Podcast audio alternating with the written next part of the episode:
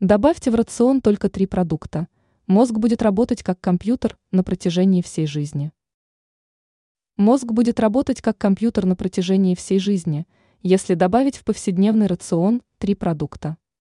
Рассказываем, что нужно включить в меню для улучшения работы мозга. Какие продукты улучшают работу мозга? Во-первых, в рационе должна быть жирная красная рыба. Содержащиеся в ней полиненасыщенные жирные кислоты улучшают передачу импульсов в мозге.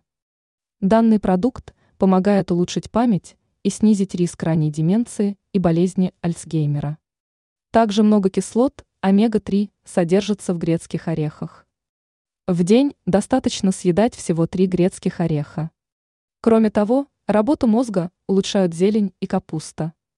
В них содержится много антиоксидантов и полифенолов, а также витамин К, повышающий активность клеток головного мозга.